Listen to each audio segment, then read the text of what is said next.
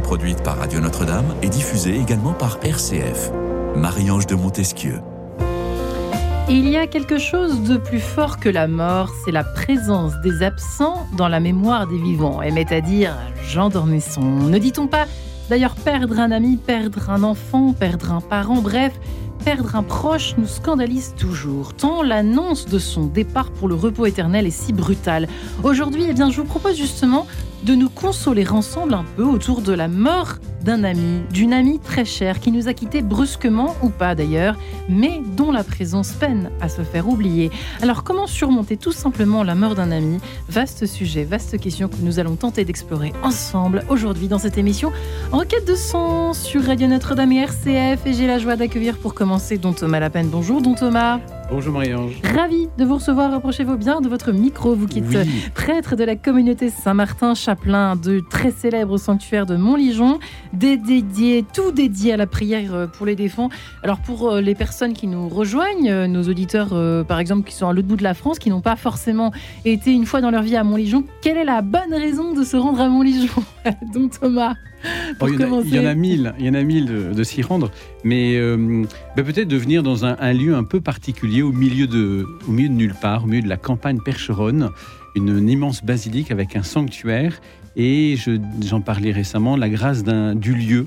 Il y a Notre-Dame libératrice, la Vierge Marie, qui, qui est là pour nous accueillir et pour devant qui on va déposer nos peines, ouais. et spécialement nos, bah, nos peines de cœur, nos peines de deuil, et puis les personnes dé décédées dans cette grande communion des saints. Pour Ouais. repartir, et c'est souvent le témoignage des- l'expérience des gens qui viennent, repartir avec un réconforté, avec une espérance. C'est pour ça que Montligeon, c'est le centre de prière mondial pour les défunts, mais mondial, hein ouais. mondial, voilà. Et c'est en même temps, euh, bien. et en même temps, euh, centre de l'espérance en fait. L'espérance, c'est-à-dire qu'on va nous, on va parler, on va évoquer et prier toutes ces réalités qui, qui nous dépassent, qu'on ne connaît pas encore, qu'on connaît par la foi, par la révélation, par euh, la- le magistère de l'Église, et que le Christ nous a préparés, et qui sont magnifiques pour Oui. nos défunts et pour nous. Et se dire, mon défunt est entre de bonnes mains, quelqu'un s'occupe de lui, peut-être mieux que moi, d'ailleurs, sur la terre, eh ben, euh, ben ça, ça m'aide. Ça Ouais. m'aide à avancer dans, dans ce deuil. euh, voilà. Ouais. Même si la mort restera toujours un- une énigme et puis un, un, un butoir hein, sur lequel je. Voilà, c'est un scandale. Donc une souffrance, une Mm. tragédie. Euh, là, je peux essayer de, de traverser cette tragédie plutôt que de rester dedans, comme certains considèrent la mort comme un, un puits dans lequel on tombe et Ouais. c'est terminé. Euh, là, c'est plutôt une porte que je vais essayer de traverser et euh, traverser avec la, avec la foi aussi, avec le Christ qui a traversé cette mort et qui Mm. est ressuscité et qui promet la même chose pour, euh, pour mes défunts. Alors la philosophe de la table, Bonjour à tous. c'est Blandine. Imbert. Bonjour Blandine. Bonjour. Ravi de vous recevoir. Vous êtes docteur en philosophie, vous enseignez à l'Institut catholique de Paris, ainsi qu'au Collège des Bernardins. Euh, vous êtes passé par le Centre d'éthique clinique de l'hôpital Cochin. Vous êtes aujourd'hui membre du conseil scientifique de la SFAP et vous avez donc publié cet ouvrage, Vivre la mort tout simplement. Nous pouvons réapprendre à mourir. C'est un peu scandaleux comme titre, ça. Sous-titre à chez Artege, euh, Blandine Imbert. Alors, est-ce que c'est Réapprendre, ça veut dire quoi réapprendre? Euh, Moi, je suis jamais morte, Alors, si je puis dire. hein. peut-être que vous n'êtes jamais morte, mais vous avez fait l'expérience des décès. Ouais. En fait, tout au long de nos existences, nous faisons tous les expériences des décès, des pertes, des, des- des- qui sont parfois, euh, qui deviennent parfois des chagrins, ou parfois qui restent des béances et qui sont du coup des plaies abyssales où on peut se perdre à l'intérieur de sa souffrance et de sa douleur. Et une des premières choses, euh, peut-être à travailler avant de travailler cette question de la perte, c'est comment est-ce que moi je peux me situer face à ma mort et est-ce que je peux dire quelque chose de la mort? Or, finalement, je ne peux parler de la mort qu'en tant que vivant. Et donc, celui qui est en train de mourir, je ne peux lui parler que parce qu'il est un vivant et que parce que je suis un vivant. Et donc, comment est-ce que je peux travailler cet euh, ancrage dans la vie au sein même de la mort? Voilà, c'est un peu l'objet de ce livre qui vaut ce qu'il vaut, mais qui essaye de nous rappeler que la mort est d'abord aussi une épreuve de vie. Et elle est une épreuve de vie pour celui qui meurt, qui est vivant jusqu'au bout, et une épreuve de vie aussi pour ceux qui vont essayer de vivre après la perte. Et, et l'idée, c'est de parvenir à être un vivant et non pas un survivant. Alors, est-ce que il n'y a pas de il faut, il n'y a pas d'itinéraire précis pour pouvoir Ouais. y parvenir, parce que ça appartient en propre à chacun. Mais comment est-ce que je peux viser la vie en moi pour qu'elle puisse s'épanouir et se réouvrir à d'autres possibles après l'épreuve de l'anéantissement? Et sur la Terre, tant qu'on y est. Et oui, Julien Charles est avec nous en ligne. Bonjour Julien. Bonjour, euh, bonjour. Bonjour. Bah, écoutez, bienvenue. Euh, vous qui avez publié Nous irons voir l'Everest, journal vers l'espoir. Euh, chez Erol, vous qui avez justement, qui êtes là pour nous, nous raconter, vous avez vous-même perdu, perdu un, ami très cher. C'est le récit donc de, de cette perte. vous qui avez perdu des proches, justement, à commencer par votre maman qui est décédée brutalement. ensuite, voilà, ça fait, ça fait quand même effectivement, quand on a beaucoup ou de proches, enfin en tout cas même un proche, ça suffit pour euh, être meurtri, se sentir euh, anéanti au fond, Julien Charles. Euh, vous, avez, vous avez publié, vous avez écrit ce récit. C'est une sorte de... Parce que on, oublie plus ou moins, mais en fait on n'oublie pas forcément un, ami, un proche qui, qui, décède même qui est décédé il y a quelques années. Qu'on ait la foi ou pas, ça reste quand même quelque chose euh, qui est inscrit, qui est engrammé dans notre cœur, dans notre esprit. Euh, qu'est-ce que vous, quel message, au fond, s'il fallait répondre à la question en ce début d'émission, quel message principal avez-vous voulu euh, nous faire partager dans cet ouvrage? Bah, C'est un message d'espoir. Bon, déjà, j'ai voulu parler de l'amitié. De... Mais c'est un message d'espoir. Moi, j'ai rapidement compris, en fait, qu'il n'y aurait pas de retour en arrière et que quand je penserai euh, à ma maman et, euh, et à mon meilleur ami Olivier, bah, je me retrouverai que face à un souvenir. Et j'ai compris que si je voulais me donner une chance de continuer à vivre, euh, comme je l'ai entendu, à vivre et pas à survivre, euh, bah, il me fallait apprendre à rencontrer Olivier autrement. Et au fur et à mesure, en suivant euh, cette voie qui était une voie euh, longue, périlleuse, ben, je suis parvenu à retrouver à un autre niveau ce que je croyais avoir perdu à tout jamais. Alors le travail a été long, pénible, mais petit à petit, j'ai réussi à recréer en moi un autre type de relation avec ces personnes disparues. Et c'était vraiment ça que je voulais transmettre, c'est que ce lien euh, sera toujours en fait en moi comme il l'a toujours été. Mmh. Euh, dont, euh, j'allais dire, dont Paul Denisot, mais c'était avant, dont Thomas, excusez-moi, que nous avons beaucoup reçu, cher euh, dont Paul Denisot, que nous saluons, que nous embrassons chaleureusement aujourd'hui, dont, Thomas, au fond, chacun à sa propre façon, Julien Charles à la, à la, sienne, sa façon de, de digérer le deuil d'un proche. Et d'ailleurs, il n'y a pas de digestion pareil. C'est-à-dire que euh, Julien Charles a, sa façon d'assumer et de vivre, au fond, avec le deuil de sa maman. Et le deuil de cet ami, ce n'est pas le même deuil. Même dans une même euh, famille, euh, vous pouvez perdre vos proches et ne pas ressentir la même forme de tristesse et de souffrance. C'est ça qui est d'ailleurs aussi ahurissant que le scandale lui-même de la mort d'un proche. C'est fou, il n'y a pas deux deuils similaires. Quoi, hein. Il n'y a pas de deuil similaire parce qu'il n'y a pas deux relations qui soient identiques. Euh, donc, relation d'amitié, d'attachement, de proximité, de sang, de sang ou de cœur. Euh, de fait, peut-être, je peux être plus touché par une, une mort d'un proche de cœur que d'un proche de sang parce que euh, j'ai beaucoup plus partagé avec lui, parce que j'ai beaucoup plus euh, euh, compris par lui. J'étais vraiment, comme, dit, comme disent les, philosophes et même certains pères de l'Église comme Augustin, l'ami, c'est la moitié de soi-même. Et donc perdre un ami, c'est perdre la moitié de soi. On, est vraiment emporté aussi par cet ami dans nos souvenirs, dans tout ce que nous avons vécu, dans notre affectivité, mais aussi finalement dans, dans cette relation de confidence euh, qu'on avait sur la Terre et qu'on ne retrouve peut-être plus. Parce que des amis et des vrais amis, euh, ça se compte toujours sur le doigt d'une main. Donc euh, c'est quelqu'un qui est très important. Hmm. Quelqu'un qui, qui fait partie de moi, qui est un autre moi-même, on pourrait presque dire. Donc c'est là où, où le deuil peut être peut-être plus délicat que d'une tante que j'ai peu connue. Ou... Voilà. Ouais. la, la, présence, que, que, faire avec cette idée de, de, de présence euh, d'un proche, que ce soit donc votre, votre maman, Julien Charles, ou, votre ami. Euh, est-ce que finalement le, fait, alors je ne sais pas si vous avez une forme de foi ou de spiritualité, mais comment se vit au fond cette euh, présence?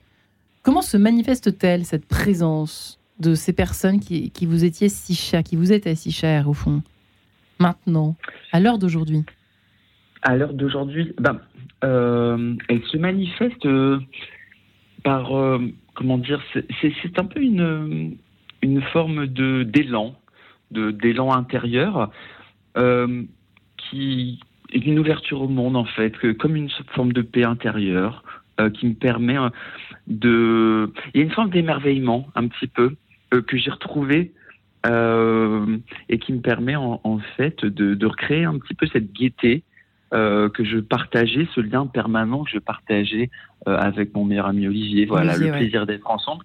Aujourd'hui, j'ai ce sentiment, l'impression que ça se manifeste par des petits instants de plaisir, en fait, de un peu de grâce. Vous voyez, mmh. puisque est-ce que le plaisir c'est vraiment quelque chose de d'assez Enfin, Gaz. Oui, là il y a vraiment quelque chose de l'ordre de l'émerveillement et de et euh, c'est un éclair furtif euh, merveilleux, voilà, hmm. qui, arrive parfois en regardant un paysage ou en croisant le sourire d'une personne qui vous rappelle justement euh, un souvenir, quelque chose de, de joyeux et qui, qui vous rappelle ce lien généreux, voilà. Et pourtant le titre c'est Nous irons, c'est vers le futur, donc on est vous êtes parti du souvenir pour vous élancer vers l'Everest Alors en fait, nous irons voir. Les... C'est-à-dire que le voyage a été très important quand je vous parlais de recréer un lien, puisqu'au début, effectivement, euh, bah, quand je suis entré dans le deuil, je ne savais pas vraiment quoi faire pour me relever. Et euh, je, savais que fuir la douleur, euh, c'était très compliqué. Donc au début, l'écriture de journal m'a permis de traverser cette épreuve, puisque ça m'a permis de garder un lien avec Olivier, puisque chaque chapitre lui lui sont adressés. Et puis ensuite, euh, j'ai compris qu'il fallait vraiment que je, je, sois mon propre infirmier et, euh, mmh. et, que je me remette en route et que je cherche euh, à recréer ce lien. Et c'est passé par les voyages, parce que les voyages m'ont permis déjà d'hurler un peu ces émotions euh, qui étaient très désagréables. Et puis la marche, euh, c'était aussi m'ouvrir au monde, en fait, et sortir de cet isolement intellectuel nourrissait sans cesse ma peine. Et donc ça a été le début d'un cheminement. Et l'Everest, c'était une façon de rendre hommage à Olivier et de, de le retrouver, de, puisqu'il rêvait en fait des montagnes, il rêvait d'aller voir l'Everest. Donc c'était une façon de s'offrir un moment ensemble euh, pour euh, faire évoluer la relation sur un plan beaucoup plus intérieur. Ouais, c'est vrai que ça nous aide, parfois ça nous pousse à, déplacer des montagnes, en tout cas euh, à, à voir la vie autrement et le monde autrement quand on, perd euh, un ami ou une amie. Euh, alors j'imagine que vous, dans, le cadre de votre métier, Blandine, et dans votre spécialité, Blandine Imbert, euh, vous avez réfléchi à cette question, ou, même intimement, si vous avez perdu un ou une amie, ce qui n'est pas forcément le cas. Mais en tout cas, c'est vrai qu'on n'est plus le même ou la même avant et après. La perte d'un ami brutal, souvent c'est ça, c'est souvent assez brutal d'ailleurs. En fait, à partir du moment où on perd quelqu'un qu'on aime, d'une part, parfois on peut le nier en fait au fond et ne pas réussir à, entrer dans l'épreuve du deuil. Alors parce que on est dans d'autres étapes de la vie et que du coup on n'est pas disponible pour affronter ce mystère de la mort qui s'ouvre. Et, puis va venir un moment donné, six mois, deux mois, un an, deux ans, quatre ans après, euh, la prise de conscience et c'est à ce moment-là qu'on va s'effondrer. On, va, on va redécouvrir qu'en fait il est définitivement absent. Ouais. Et ça reste toujours très difficile d'accueillir d'un coup, même si c'est un événement qui était très éloigné et qui semblait très éloigné. Et en fait, se, se, cristallise au moment où finalement on commence à peut-être être de nouveau prêt à être confronté à la question de la mort et au fait que c'est une rupture définitive, que nous ne pouvons plus toucher, rencontrer l'autre, que nous ne pouvons plus euh, entendre sa voix au-delà de nos souvenirs. Et pourtant, cette euh, permanence de la rupture ouvre, à une indisponibilité de l'autre qui permet de s'ouvrir à une disponibilité, une résonance autre pour pouvoir le rencontrer ou pour pouvoir rencontrer les autres qui sont autour de nous. Et donc, quel que soit le moment où le deuil peut effectivement euh, se faire, où la prise de conscience, euh, on est en capacité de, de, se confronter à cette question de la mort, en fait, elle nous appelle à accueillir le fait que nous ne maîtrisons pas tout. Et dans cette non-maîtrise, est-ce que nous pouvons être toujours euh, un vivant, c'est-à-dire quelqu'un qui est prêt à s'ouvrir à des surprises Parce que la vie qui nous est donnée, elle nous est donnée sur fond de passivité, sur fond de pauvreté, elle est là, elle est présente. Et on aimerait bien contrôler, maîtrisé. Si on regarde objectivement notre fin de journée, on sait très bien que on n'a pas beaucoup maîtrisé ou contrôlé beaucoup de choses. Enfin, on peut en avoir l'illusion, le sentiment. Mais même quand on monte dans un train et qu'on est arrivé à l'heure, finalement, est-ce que hmm. est-ce qu'on a vraiment maîtrisé le fait de monter à l'heure? Alors oui, si on s'est donné les moyens. Mais si le train n'est pas là ou s'il est rempli et qu'on peut pas monter, bah, même si on s'en est donné les moyens, on montera pas dans le train et puis on attendra le suivant et, et ainsi la vie. Mais est-ce que cette, euh, le fait de manquer quelque chose sur ce à quoi on s'est préparé ne va pas nous permettre de vivre autre chose? Et la question de la rupture qu'est la mort nous amène en fait à approfondir ce que nous sommes appelés à vivre. Et donc, euh, on aimerait que ce soit sans cette euh, souffrance de la séparation si forte. On aimerait aussi que ce soit sans l'événement ou l'épreuve de, de, la douleur pour l'autre comme pour soi. Et en même temps, cette rupture qui est devant nous nous oblige à nous enfoncer dans les profondeurs de ce que nous sommes pour pouvoir répondre et pour pouvoir rejaillir plus pleinement vrai. Alors, parfois euh, amputé de moitié, parfois hmm. amputé de moitié. Et comment redonner vie à l'autre moitié de nous-mêmes, ça c'est en quittant l'ère de la révolte, du scandale, euh, de la comment peut-on dire, la, la surenchère euh, d'émotions fortes et pas forcément très positives. Eh bien, on en parle juste après, si vous le permettez. On continue cette conversation. La sonate numéro 10 en sol majeur, opus 96 de Scherzo, signé Beethoven. On se retrouve juste après. En quête de sens, une émission produite par Radio Notre-Dame et diffusée également par RCF.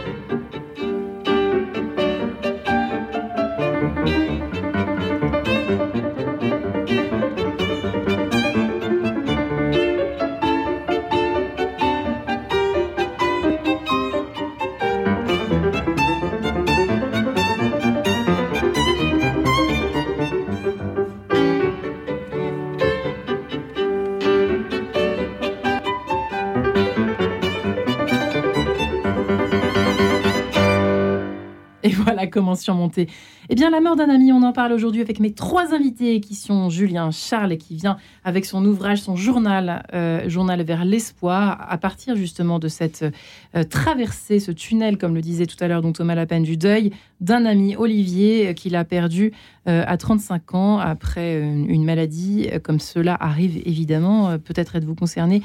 Auditeur qui nous écoutez aujourd'hui, eh bien voilà, Blandine Imbert est également présente dans ce studio, elle qui est docteur en philosophie, qui vient de publier pour sa part Vivre la mort aux éditions Artege nous pouvons réapprendre à mourir. C'est vrai qu'aujourd'hui, euh, euh, avec toute cette question, évidemment, toujours liée euh, à, l'euthanasie, aux questions liées à la, fin de vie, au début de la vie, à la fin de la vie, la mort est finalement omniprésente, sauf qu'on est bien tenté souvent de déluder hein, toutes ces questions liées eh bien, à la mort elle-même.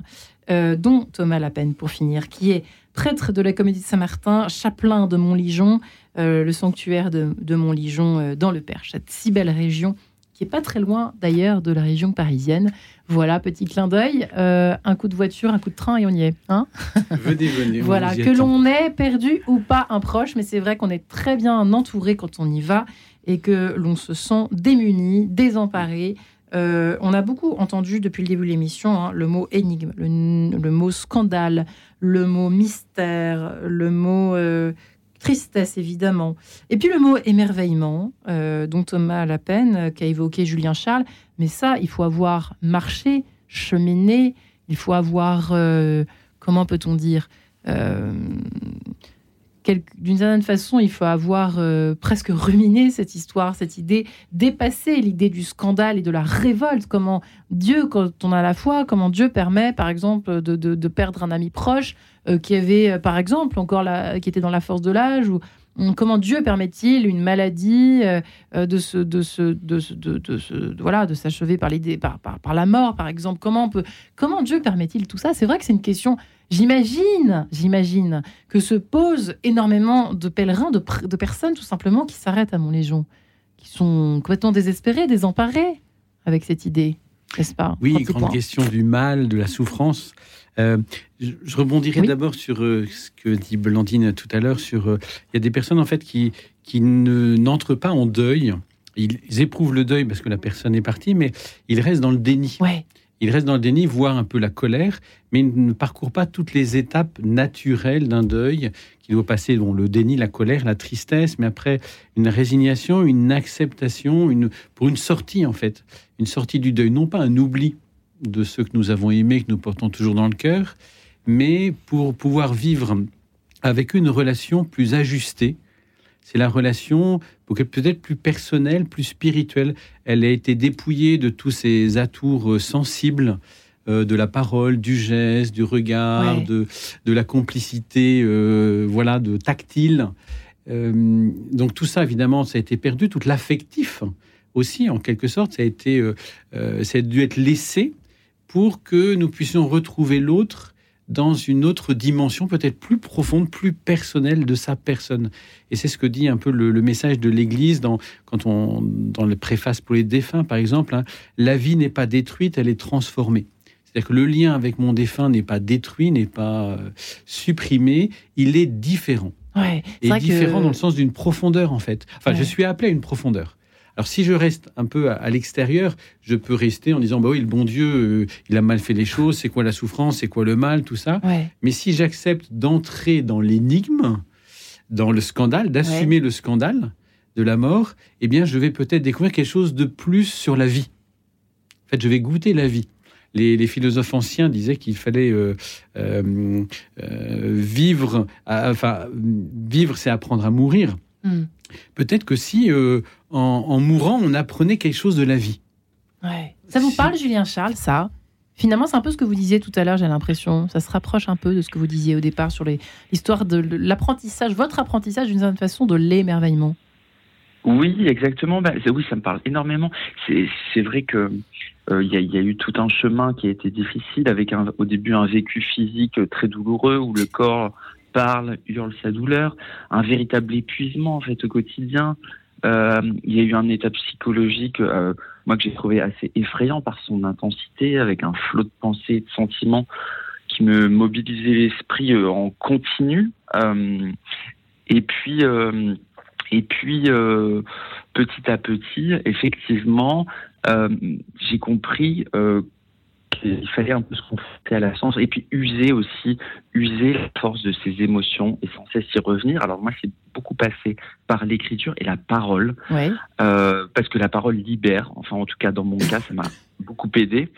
Euh, d'en parler autour de vous, c'est ça, d'en parler, c'est ça que vous voulez dire? Oui, enfin, d'en parler en fait euh, à, à d'autres endeuillés, parce que c'est vrai qu'aujourd'hui il y a une tendance euh, à la psychologisation du deuil. On soigne le deuil grâce à la thérapie et c'est très bien. Mais euh, je me suis rendu compte qu'il fallait vraiment apprendre à être en relation pour guérir. Et ça, c'est quelque chose que j'ai appris pendant ce deuil. J'ai bien vu que parler à quelqu'un d'autre que moi, ça a été aussi à Dieu, mais aussi à d'autres endeuillés, chaque jour, ça avait été salvateur. Hmm. Et je me suis créé comme ça des mini-groupes de parole avec euh, des amis qui comprenaient, des endeuillés que je ne connaissais pas forcément. Et, euh, et, et, ça m'a vraiment, euh, ça m'a permis en fait d'accepter, de me confronter à la violence de l'absence de mon meilleur ami, qui au fil du temps en fait, euh, a pu euh, a pu euh, comment dire s'adoucir un petit peu en fait. en tout cas, j'ai pu la tolérer. Ouais, et, vous avez mentionné le, mot Dieu dans le... nous sommes sur Radio Notre-Dame. trêve de plaisanterie. Est-ce que, est-ce que effectivement Dieu est apparu aussi après ce, deuil, après ce décès, pardon, d'Olivier, ou bien était-il déjà présent dans votre vie, si je peux me permettre de vous poser la question? Eh ben, bien sûr, mais alors il était présent, mais je l'ai beaucoup négligé en fait. C'est-à-dire que je, je le, je lui accordais peu de temps. Et, et, effectivement, il y a une comment dire une, une redécouverte de ce lien et et et c'est et, et, et ça a été un des piliers en fait de, de mon rétablissement euh, la, la, recréation de de de ce de cette conversation un peu voilà avec le ciel voilà et, c'est, on imagine euh, toute spiritualité confondue. Bien sûr que nous, sur Radio Notre-Dame, nous favorisons évidemment la foi chrétienne. Effectivement, euh, le, le, euh, le, Christ comme meilleur ami, pour le coup, n'est-ce pas, les amis? Blandine, Humbert, disons que ça aide. Disons que ça aide, ça, ça allège, ça soulage, ça. disons que ça accompagne en tout cas ce fardeau qu'est la traversée du deuil, n'est-ce pas? Alors, est-ce que ça la soulage? Est-ce que ça l'accompagne? Je crois que, en tout cas, nous ne sommes pas seuls. C'est la, grande, c'est la grande force quand on a la, la, grâce de, de, de, connaître le Christ ou de connaître Dieu ou de connaître la puissance de l'Esprit Saint dans nos vies. Je ne sais pas si ça soulage, je ne sais pas si ça donne du sens, je ne sais pas si euh, ça permet de vivre mieux avec plus de paix. Je suis pas sûre. Mais ce dont je suis sûre, c'est qu'on n'est pas seul et que c'est la grâce de l'autre, de la présence de l'autre qui accueille les larmes, qui accueille les cris, qui accueille euh, toute cette nudité face à la souffrance, tout ce, poids, ce fardeau. Euh, parfois cet épuisement des larmes qui n'arrivent même plus à soulager ou à apporter la paix. Mais la certitude intérieure par la foi que quelqu'un pleure à mes côtés et que ces larmes ont du prix, eh bien ça, c'est une vraie présence. Mais du coup, c'est une présence gratuite, invisible, offerte, qu'on ne peut pas mesurer, qu'on ne peut pas, qu'on ne peut pas compter. Euh, donc, donc, Paul, donc je vais y arriver. Donc Thomas la peine. La perte d'un ami, justement. La perte d'un ami. c'est toujours un ami, cher Don Paul. Mais voilà, donc Thomas, il, est présent, dans vos souvenirs. Exactement. S'il nous entend, il risque de sourire. Euh, donc Thomas, effectivement, c'est vrai, c'est souvent la question un peu idiote qu'on se pose, mais finalement, euh, est-ce que, est que ça aide plus que plus qu'autre chose euh, d'avoir la foi dans ces moments-là? On imagine que, que, oui, quand même. Vous l'avez dit tout à l'heure, d'ailleurs. Hein. Mais vous me disiez aussi qu'il y avait d'autres façons de se relever que la foi quand on n'a pas encore la grâce ou la chance de d'avoir la foi, tout mhm. simplement. Hein oui, euh, que Julien l'a dit, et en reprenant peut-être un petit peu le, le texte de Saint Paul aux Thessaloniciens, euh, hein, ne soyez pas abattus comme les gens qui n'ont pas d'espérance, etc. Et à la fin, il dit réconfortez-vous les uns les autres. Donc, trouvez aussi une force, un réconfort dans, dans la présence d'autres amis, de, de, gens qui nous comprennent, de gens qui ont vécu cela. Et je, je l'expérimente euh, à, à Montligeon. Nous, nous proposons euh, une fois par mois environ une halte deuil un moment où les, personnes endeuillées peuvent venir un, week-end enfin, de 48 heures sur place. Et l'un des aspects, alors parce qu'il y a l'aspect euh, veillée, prière, l'aspect euh, enseignement, l'aspect écoute, et on, on, peut demander à quelqu'un euh, de pouvoir être écouté de, sur notre chemin de deuil. Il y a aussi l'aspect se retrouver en fait entre personnes qui vivent, même si c'est à des stades différents, mais qui vivent un deuil, la perte d'un quelqu'un de proche. Et ça, il y a quelque chose dans cet échange qui se fait à table, qui se fait après en dehors des repas, dans les moments de liberté, qui d'abord donne la parole en disant je ne suis pas privé de la parole, je veux parler de ma difficulté, de ma colère, de ma tristesse, de mon désarroi, de qu'est-ce que je vais faire maintenant? Je suis tout seul. Euh, on, on, me donne la parole et j'ai le droit de parler. Et ça, ça libère alors c'est pas seulement libérer voilà la parole, mais ça permet de mettre des mots et même en écoutant les autres sur qu'est-ce qui se passe à l'intérieur. Et ça c'est libérant.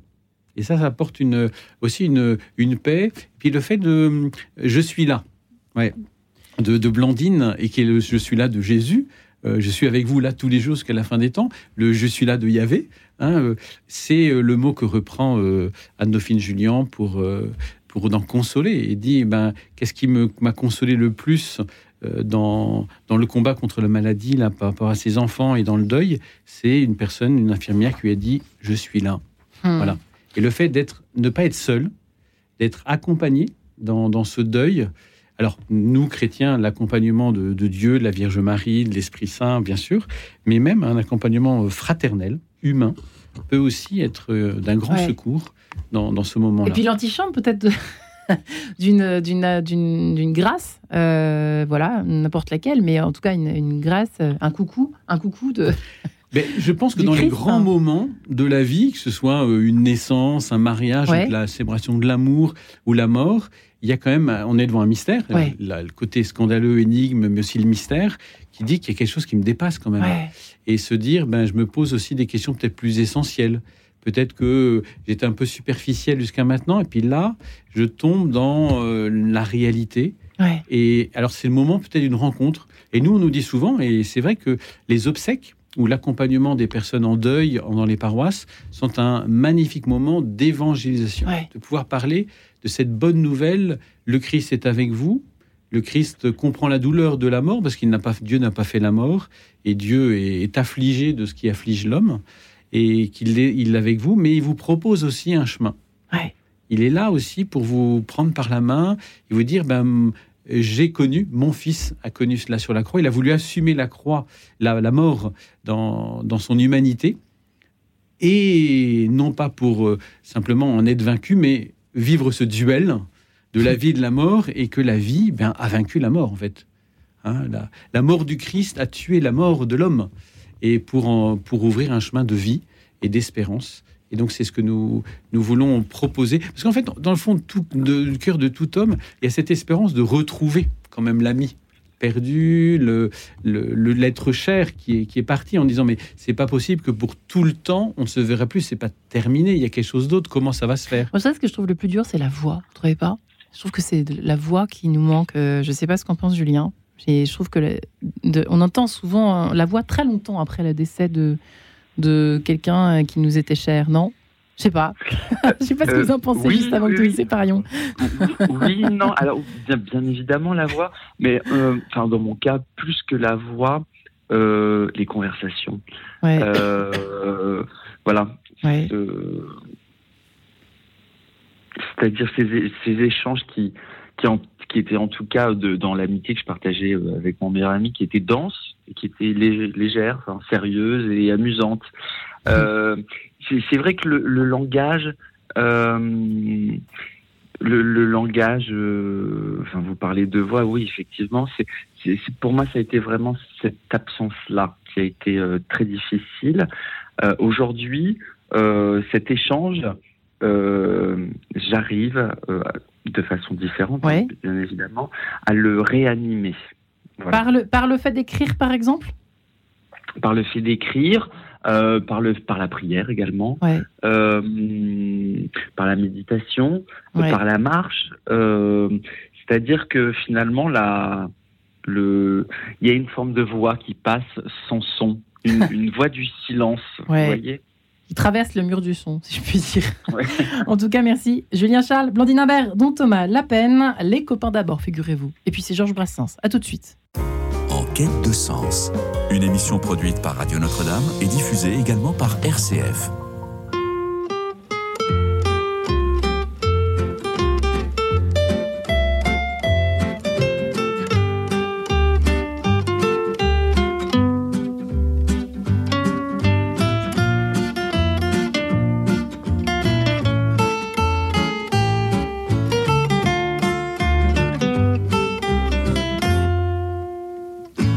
Ce n'était pas le radeau de la méduse, ce bateau, qu'on se le dise au fond des ports, dise au fond des ports.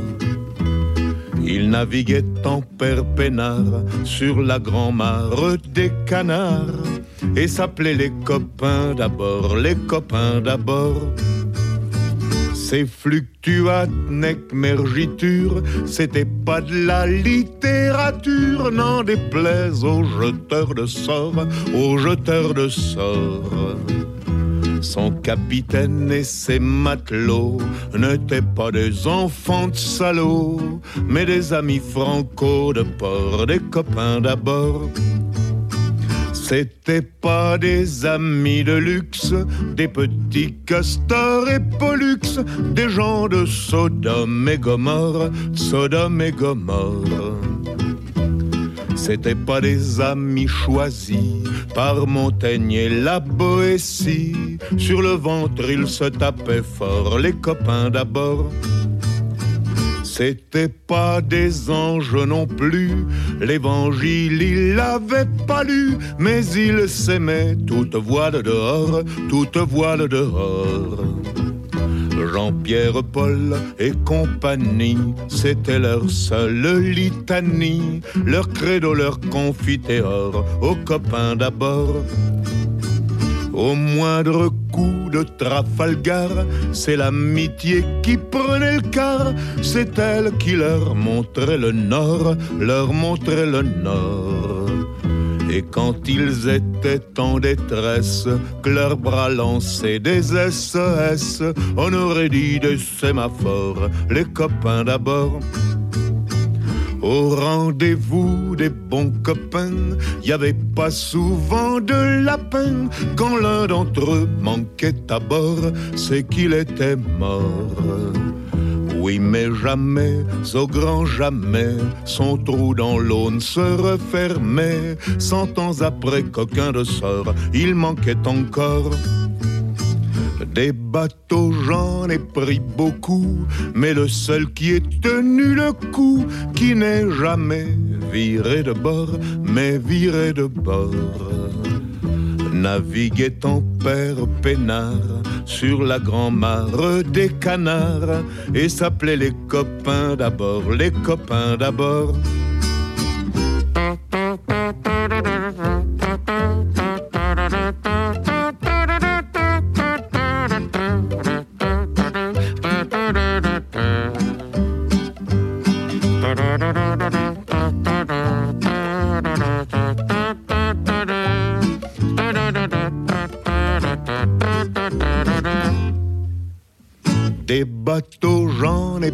Beaucoup, mais le seul qui ait tenu le coup, qui n'est jamais viré de bord, mais viré de bord.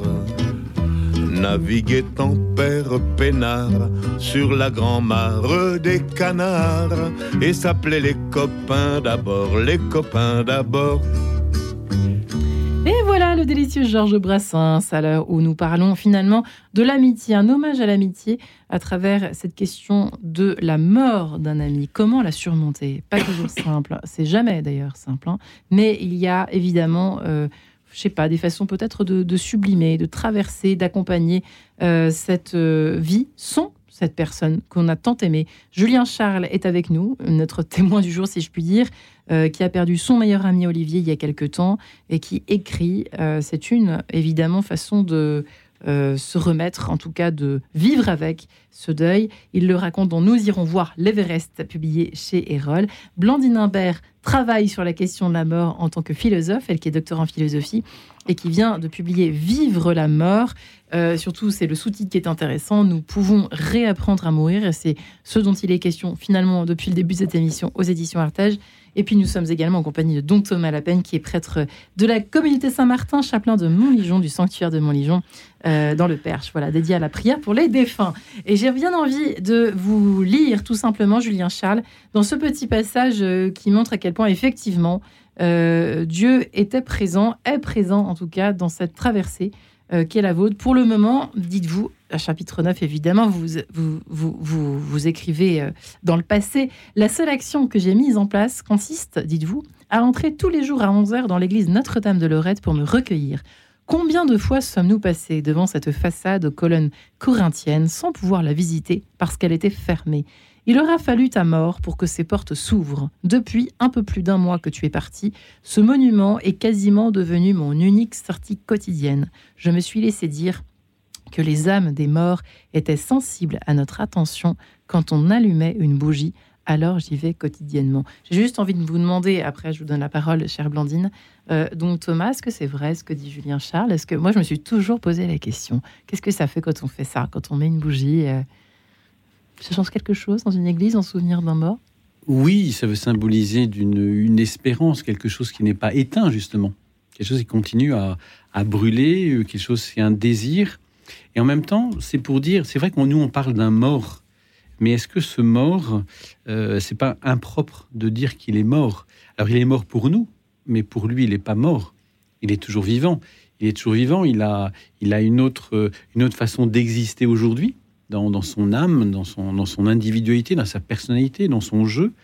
Euh, mais il est toujours, en fait, c'est un vivant. Et donc, il fait toujours partie de, cette grande famille des, des, êtres humains, de la communion des saints. Euh, et avec qui je peux être en, contact, en relation. Et d'où le, le, le, cierge qui exprime aussi ma prière, qui exprime mon espérance de, de le revoir, mon désir, parce que c'est pas euh, c'est pas un mort dans le sens euh, c'est terminé. C'est un vivant, mais qui a un, qui est passé dans, dans la porte d'à côté, comme par la porte d'à côté dans la salle. Hmm. Mais euh, c'est quelqu'un qui, qui est encore là, dans mon souvenir, dans mon cœur, mais aussi dans son existence réelle, immortelle, et puis dans le cœur de Dieu aussi. Et c'est plus, ouais, donc c'est plus pour nous le coup de la bougie, c'est plus pour nous que, que... c'est pas une prière de plus, c'est-à-dire que c'est plus ça nous réchauffe le cœur nous. Ça peut être une prière, pas, en fait. mais de fait, c'est aussi un signe dont j'ai besoin. Hein, ma religiosité s'exprime aussi par des gestes euh, corporels. Et là, c'est un geste aussi corporel, comme euh, quelquefois pour euh, vivre avec, nous vivons ça à Montligeon, pour vivre une, un apaisement dans la relation avec un défunt. Quelquefois, on, a, on a terminé, alors c'est peut-être pas un ami, c'est quelqu'un de la famille avec qui on a eu ouais. à coudre et c'était difficile.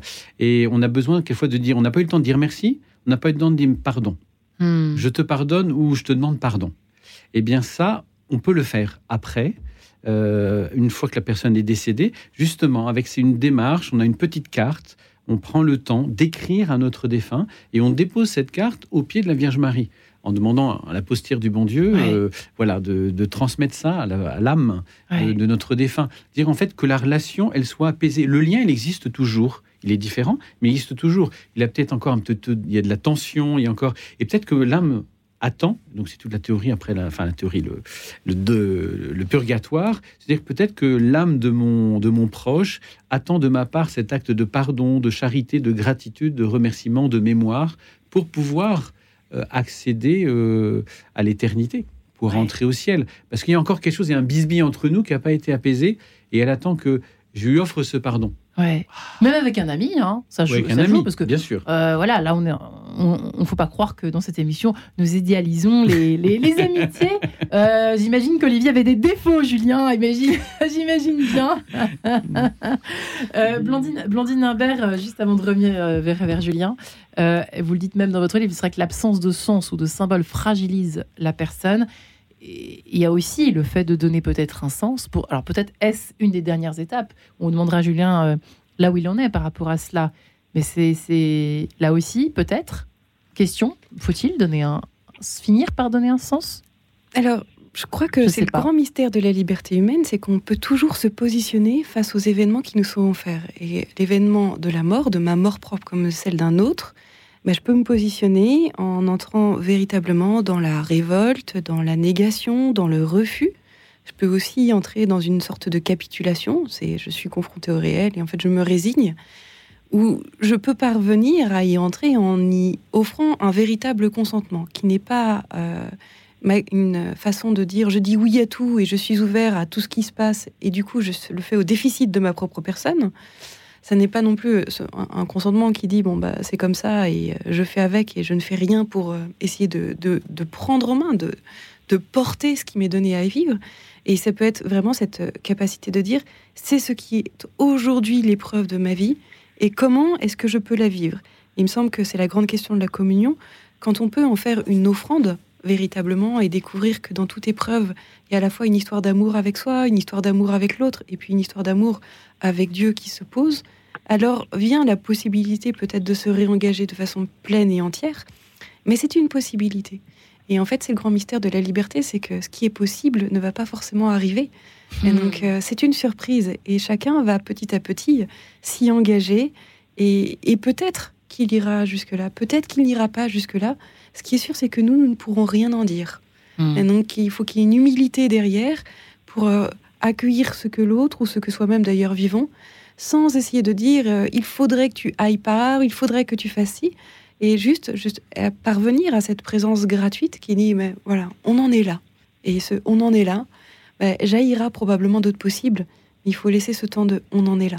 C'est vrai que le refus de, la mort d'un proche, euh, quel qu'il soit, peut être généré aussi, ou en tout cas augmenté par cette, euh, euh, tentation tout le temps, alors, ô combien aujourd'hui plus que jamais, de vouloir tout maîtriser, y compris l'avenir, c'est-à-dire euh, euh, on aurait pu faire ça, euh, on aurait pu être là à tel moment, à telle heure.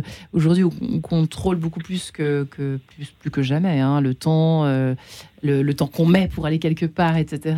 C'est ô combien difficile, et j'imagine aussi aujourd'hui, de, de perdre quelqu'un avec toutes les, les, idées préconçues que nous avions, par exemple sur un avenir. Julien Charles, est-ce que vous voyez ce que je veux dire? Est-ce que c'est vrai, c'est là où la marche peut être une, un, bon, euh, non pas un exutoire, mais une, euh, un antidote. Parce que la marche est faite de surprises, pour reprendre les mots de Blandine.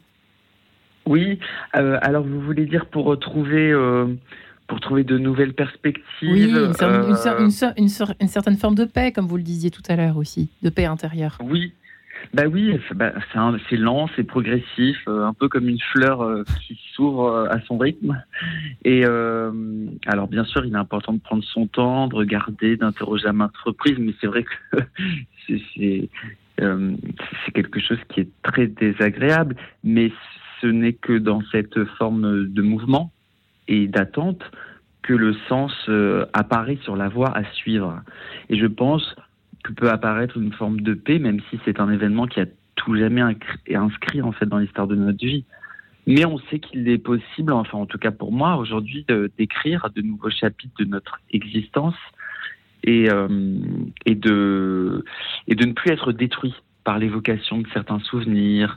Euh, quand la mémoire, alors bien évidemment, il y a toujours des moments qui, qui parfois, et c'est ce qui est un petit peu d'ailleurs euh, désarmant en fait dans le deuil, c'est que vous pouvez euh, pouvez euh, être un peu assailli quoi. Bah, vous avez l'impression d'être d'un seul coup assez rétabli et puis et puis parfois vous avez un moment où l'absence d'un seul coup vous ravage puisque la blessure sera toujours là, elle est indélébile. Et puis la vie reprend et une vie que vous acceptez sereinement de continuer à écrire. Ouais. Euh, effectivement, dont Thomas, là pour le coup, c'est des choses bien vivantes. Nous sommes faits de. La vie est pleine de plein et de déliés, justement, et voilà. Et on les semés d'embûches, il y a des cailloux, il y a du, euh, d'un chemin plus, plus fluide, plus, plus confortable, et puis tout à coup. Et ça, c'est aussi le fait surprise, comme le Blandine, vous êtes un peu la philosophe de la surprise. Mais euh, c'est vrai que si on acceptait plus, davantage, hein, cette, cette, cette idée de de vie surprenante. Peut-être aujourd'hui, est-ce plus difficile? On, a consacré récemment une émission au multi-choix, au fait de donner trop de choix aux enfants qui détruit leur construction. Euh, et c'est vrai que peut-être euh, cela ne nous facilite pas les choses quand il s'agit de, perdre un proche, n'est-ce pas? Puisque, euh, effectivement, la, mort ne nous laisse pas le choix. C'est-à-dire qu'elle est là, elle se présente, elle se présente à nous, qu'on le veuille ou non, la mort d'un proche. Hein Tout à fait. En fait, ça, hum, je pense que ça participe aussi à une certaine guérison de notre, de notre cœur qui est toujours tenté par une sorte de toute puissance. C'est-à-dire de, maîtrise, bah de maîtrise. on parlait tout à l'heure de maîtrise des, horaires de sa vie, de sa journée, une sorte de toute puissance par rapport à la vie, en disant et donc d'indépendance par rapport à, Dieu, etc. En disant je fais ma vie, je réussis ma vie. D'où euh, les, les, auteurs qui veulent aujourd'hui réussir leur mort. Il y a eu des Fabrice Adjadj, réussir sa mort. Voilà. Et donc finalement, on, veut se mettre comme euh, au centre de notre vie. C'est moi, hein, un peu cet ego, ce, ce moi qui va, qui va prendre un peu de la place. Et, en fait, on n'est pas l'autre ou l'autre avec un grand A mm. qui est dû au centre. Et je pense que le, l'expérience de, la mort, aussi douloureuse qu'elle soit, elle est là aussi pour guérir peut-être par rapport à nous de certaines prétentions, une certaine toute puissance de vouloir maîtriser, de pouvoir euh, euh, vouloir ressusciter les autres. Hein, on le voit ça dans dans euh, la, guerre des étoiles, Star Wars, hein, ce, désir de ressusciter l'aimé, la bien-aimée, et donc d'être capable d'aller euh, jusqu'au bout euh, de la force obscure pour pouvoir avoir ce pouvoir de résurrection. Mais la référence, donc. Mais la référence. Non, Thomas Non, mais, à quelle en, fait, heure? en fait, il y a quelque chose, quelque chose de comme ça en nous. Mais justement, on a, on a besoin. C'est, je pense, lié à notre, à quelque chose de, du péché originel, quelque chose de cette, euh, de ce manque de confiance et d'abandon Ouais. qu'on doit avoir en Dieu, et de dire, ben voilà, ma, ma vie ne m'appartient pas, elle appartient d'abord au Seigneur. Ma mort ne m'appartient pas, elle appartient aussi au Seigneur. Et la mort est un moment important de ma vie. C'est-à-dire que c'est pas le Seigneur qui décide qu'on meurt, on est bien d'accord, mais euh, comment on peut dire, on peut dire ça? Mais c'est un peu. C'est mystérieux de toute façon. C'est mystérieux parce que c'est le salaire d'un, de, de mon péché. Il y a quelque chose, enfin du péché originel. C'est un peu comme une conséquence dramatique. C'est pour ça que d'ailleurs que ça nous, ça nous révolte par certains aspects. Ouais. C'est qu'on n'est pas fait pour ça. On n'est pas fait pour mourir. on n'était pas fait pour mourir. Adam et Ève avaient reçu cette grâce, ce privilège d'être immortels. Mais se séparant de Dieu par le péché, ben, ils ont croqué euh, pas seulement la pomme, ils ont eu dans les pépins aussi. Et ils ont eu, euh, ils ont goûté aussi à la mort qu'ils ne devaient pas goûter. Ouais. Dieu, Dieu les, a- les avait privés, alors que le corps par lui-même, il est corruptible. Le corps, la mort, on peut dire c'est naturel. Tous les animaux meurent, les plantes meurent. Voilà, on dirait bah, le corps humain aussi. Mais en même temps, on se révolte en disant mais non, mais euh, c'est pas normal que ça se désagrège, quoi. Hmm. Euh, j'ai envie, j'ai envie de vivre Ouais. et Ouais. je veux vivre. Ouais, Julien Charles, ça vous parle cette petite euh, métaphore? Oui, C'est pas une métaphore d'ailleurs, mais bon. Oui, non, mais c'est- en fait, non, non, ce qui m'a beaucoup parlé, euh, c'est- vraiment ce- cette volonté de toute puissance par rapport à la vie, cette volonté de contrôler, et le fait que le deuil, justement, cette Ouais. expérience de la mort, comme vous l'avez, comme vous l'avez dit, euh, bah, ça guérit un peu une forme de maîtrise, et il y a quelque chose qui, il y a quelque chose qui, qui prend un nouveau sens, quoi. Ouais. Ah, pour moi, c'est un peu comme une renaissance à ce niveau-là, vraiment. euh, Ouais. euh, et on, on se libère, quoi. Voilà, et que, comme vous le dites, la vie euh, ne nous appartient pas. Voilà, moi, moi en tout cas, c'est c'est là où j'en suis aujourd'hui. Voilà. Donc, Eh bien, en tout cas, merci d'avoir euh, écrit ce livre avec vos tripes hein, et votre cœur, euh, cher Julien Charles. Merci beaucoup. Euh, nous irons voir l'Everest Journal vers l'espoir chez Erol, à compléter par Vivre la mort, signé euh, tout un autre programme, Blandine Lambert, la philosophe que vous êtes. Nous pouvons réapprendre à mourir. Dieu sait qu'on a compris, c'était urgent aujourd'hui, cher Tej. Merci, Tontaine. Je vous en prie. On vous souhaite un bon retour votre, vers votre beau sanctuaire de Montlégion Merci où euh, nous avons hâte de nous rendre. J'ai hâte personnellement de m'y rendre. Venez quand vous voulez, venez comme vous êtes. Eh bien, merci. Merci les amis. Et très bonne soirée à tous les auditeurs qui nous écoutent. Merci à Guillaume Nogaret pour avoir réalisé l'émission.